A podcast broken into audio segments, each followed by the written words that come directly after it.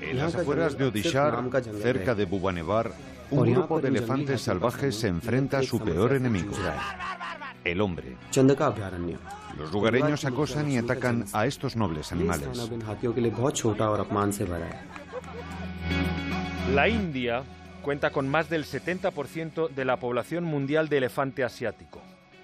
Pero la convivencia entre hombres y elefantes es cada vez más complicada, más conflictiva.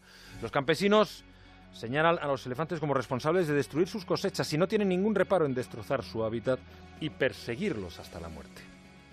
Esta noticia nos vuelve a sacudir al ver la tremenda fotografía que vamos a colgar ahora en, las cuentas del programa, que acaba de ganar el premio de mejor fotografía del año de la revista de naturaleza Sanctuaries Asia.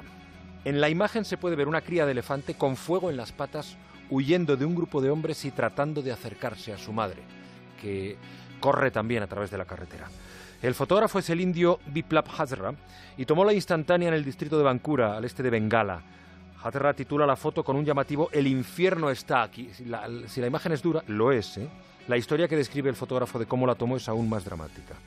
Asegura que afortunadamente en la foto no podemos oír los gritos de pánico del animal, ni las risas burlonas de los hombres que se divierten arrojándole trozos de madera y tela, untadas en alquitrán y en llamas. Los chicos habían atraído al pequeño animal ofreciéndole galletas y después se divirtieron asustándolo, humillándolo, quemándolo.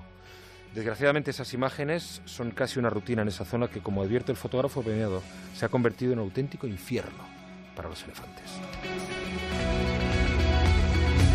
Más de uno. Juan Ramón Lucas.